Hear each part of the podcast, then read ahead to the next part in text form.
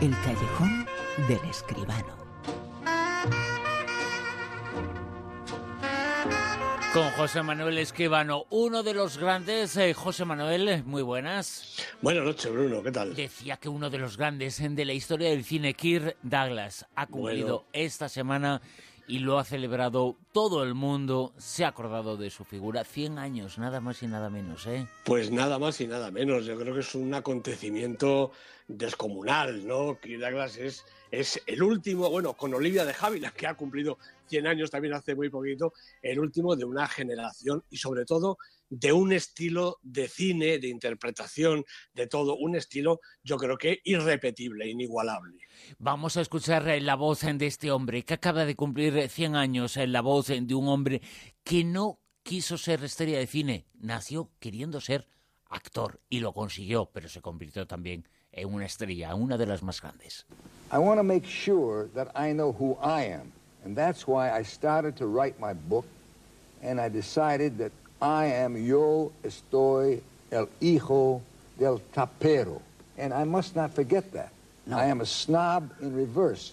Oh, yeah. I must not forget y lo suyo no era el español, eh, pero era muy grande Kirk Douglas. Es sí, muy grande está, Kirk Douglas. Está contándole a Terence Moyes en una entrevista de hace 25 años, cuando publicó su, su, primera biografía, su libro El hijo del trapero, y le está diciendo que él es como una especie de snob al revés, que no quiere olvidarse de que sus orígenes son precisamente esos, cuando él se llamaba todavía Isur Danielovich y era el hijo de un trapero. Después su vida ha sido realmente maravillosa. Quizá no quería ser estrella, pero lo ha sido, una estrella y además una leyenda, ¿no? Eh, yo creo que es el protagonista de películas magníficas, algunas de ellas maravillosas, hasta 73 películas, sin contar con las apariciones en televisión, en series y tal, ¿no? Yo creo que en todas las películas Kirk Douglas estaba bien, era dueño de un arte, de una fotogenia y de un magnetismo difícilmente eh, igualables. Eh, yo lo recuerdo, eh, quizá la, imagen que tengo, fíjate, no es una de sus mejores películas, en Ulises, la película de, de Comencini de los primeros años 50, tengo la imagen de Kirk Douglas saliendo del caballo famoso de madera, ¿no? Y enfrentándose a los troyanos. De repente mira la cámara y esa mirada de Kirk Douglas la tengo grabada porque es una de las caras con más fotogenia y con más ímpetu que yo he visto en los días de mi vida en una pantalla de cine. Y sin embargo, decía que a propósito de esto que estás eh, comentando, la imagen de Kirk Douglas la conocemos todos, eh, la hemos eh, visto todos, esa imagen, esa fotogenia extraordinaria. Sin embargo, él decía que la virtud no es fotogénica, porque él tenía algo más que fotogenia. Claro, claro, claro. Eso, la fotogenia era su virtud cinematográfica, pero dentro de eso, claro, estaba su capacidad interpretativa, capacidad de meterse en todos los personajes. Fíjate, la, para celebrar el, cumpleaños, la web de Cine 21, una de, de, las webs de cine yo creo que más interesantes que se hacen en España, ha hecho una encuesta con 100 críticos de cine para saber cuáles eran, cuáles son las mejores películas de, de Kirk Douglas. Y el resultado ha sido el siguiente. La primera, Senderos de Gloria. La segunda, Espartaco. Curiosamente, las dos de Stanley Kubrick, que algo tenía que ver también el éxito, ¿no? Después, Cautivos del Mal. El Gran Carnaval. En quinto lugar, El Loco del Pelo Rojo, donde hacía de Vincent Van Gogh. En sexto lugar, Los Vikingos. En séptimo, Retorno al pasado. En octavo lugar, El ídolo de barro, una película de boxeo. Después, Un extraño en mi vida. Y en décimo lugar, empatados, Duelo de titanes y El día de los tramposos. Es decir, que Kirk Douglas era boxeador, era espartaco, era Ulises, era mm, bombero, era militar, era lo que fuera realmente. Era un artista francamente extraordinario. Él eh, ha cumplido ahora 100 años, eh, pero una de sus eh, frases, una de sus citas que podemos recordar ahora precisamente que ha cumplido esa edad es que dice, y decía que la actuación es una profesión juvenil. Quizá ese es uno de sus secretos para conseguirlo, ¿no?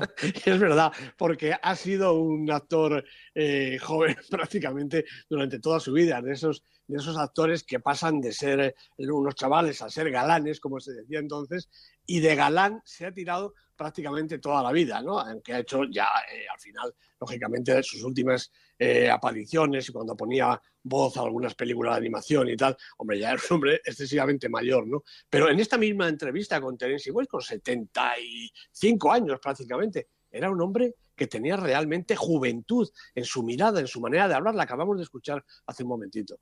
Una, una auténtica leyenda aquí Douglas. Y sin embargo, rebelde, él decía que Hombre, nadie es ni ha sido nunca jamás mi propio jefe. He sido yo Eh, mismo. En efecto, en efecto. Y fíjate que aquí Douglas lo ha dirigido, además de Kubrick, pues Howard Hawks, Minelli, Henry Hathaway, Kazan, Kim Vidor, Billy Wilder, John Huston, Stanley Donen, Preminger, Wilder, Fraser, Frankenheimer, Mann, es decir, una nómina interminable. Pero sí que es verdad que Kirk Douglas tenía, eh, tiene, vamos a tener una enorme personalidad. Decían el otro día unos compañeros que el secreto de cumplir los 100 años es tener muy mal genio. A lo mejor es verdad, pero desde luego Kirk Douglas ha sido un, un personaje de muchísimo temperamento. Y aunque ha sido nominado tres veces, eh, solamente ganó un Oscar cuando le reconocieron toda su trayectoria, un. Oscar honorífico. Pues sí, esa una de esas injusticias tremendas de, de Hollywood también se lo han reprochado muchas veces al cine americano, ¿no? No haberle dado un Oscar a Kirk Douglas en alguno de estos extraordinarios personajes, como estos 10 o 11 que acabo de, de- de- de leer ahora mismo, ¿no? Es decir, una- ¿Cómo no va a tener merecido la estatuilla Kirk Douglas? Bueno, le dieron el Oscar a toda su carrera, el homenaje, como es natural cuando se dieron cuenta de que ya no iba a poder hacer más interpretaciones y que realmente el Oscar se lo merecía. Ha pasado otras veces con otros grandes, eh, pero con Kirk Douglas es que ha sido pecado mortal. Y ya sé que es pecado elegir una película de él, eh, porque tiene muchísimas, has mencionado algunas, pero si tú tuvieras eh, que elegir una de todas ellas en la que Kirk Douglas es grande, no, grandísimo, ¿cuál sería?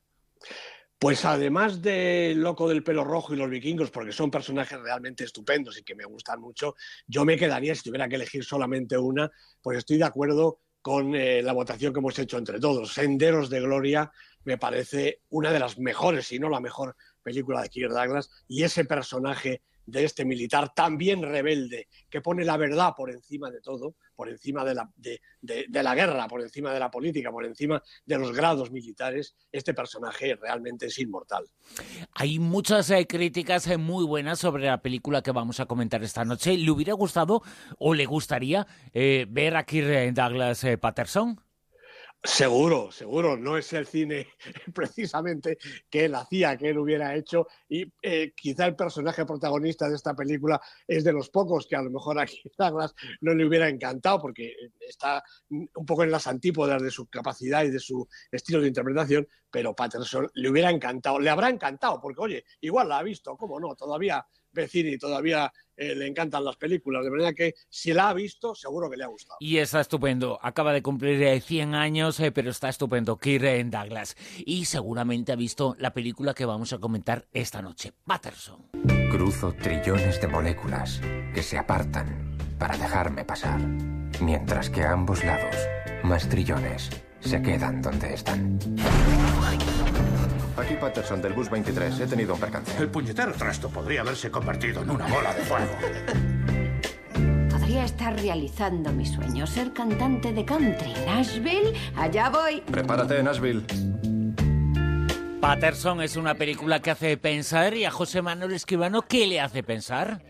Pues me hacen pensar muchas cosas de esta peli, que es la última de Jim Jarmusch, protagonizada por Adam Driver y Golshifteh Farahani, junto con Chastain Harbour, sobre todo los dos primeros son los absolutos protagonistas de la historia. Eh, Jim Jarmusch eh, no había estado muy activo últimamente, recordemos que desde Flores Rotas del 2005 solo había hecho dos películas, Los Límites del Control y Solo los Amantes Sobreviven, pero ahora se descuelga con otras dos en este año, el documental que acaba de estrenar sobre Iggy Pop y, y su banda, y esta Patterson que para mi gusto recupera el aroma de gran cine de Extraños en el Paraíso, Mystery Train o Noche en la Tierra.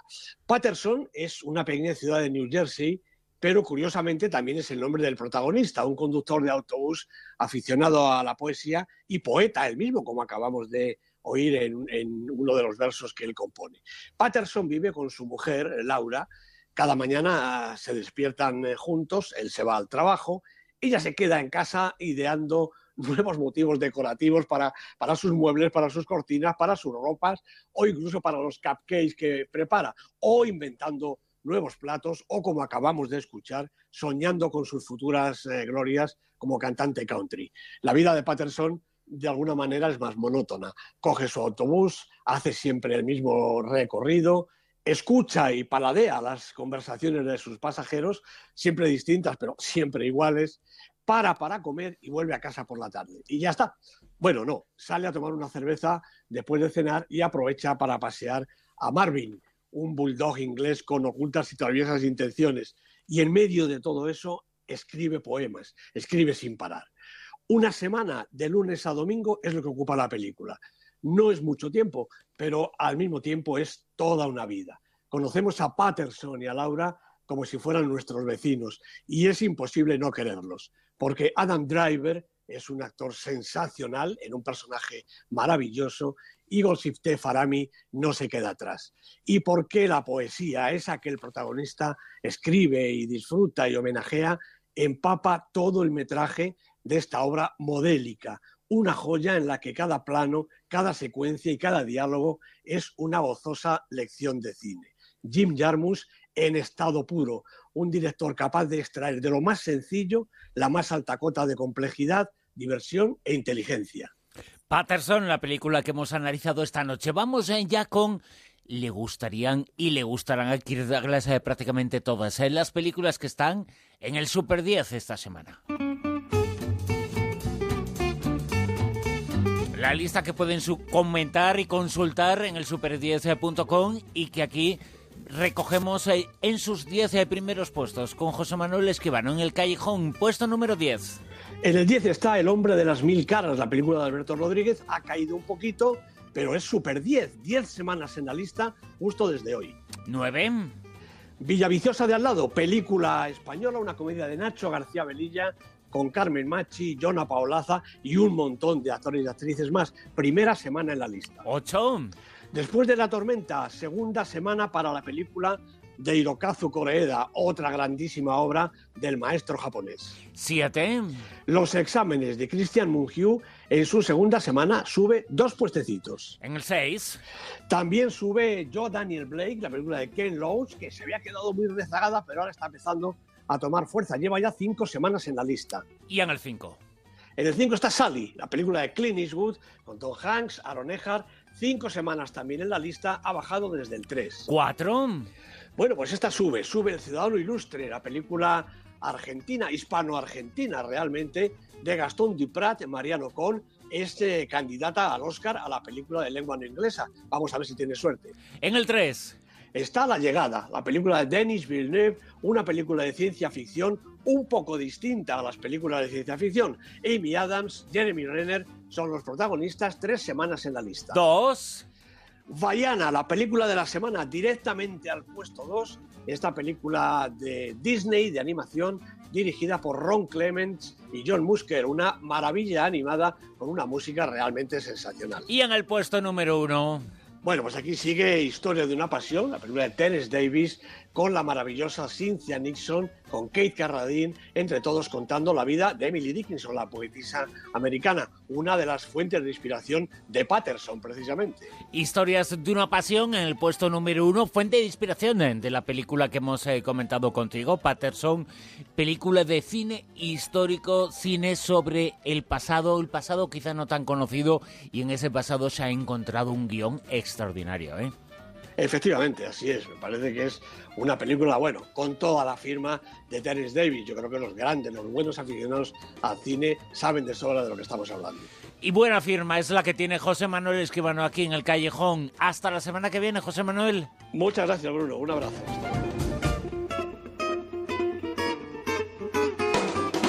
En Onda Cero, La Rosa de los Vientos.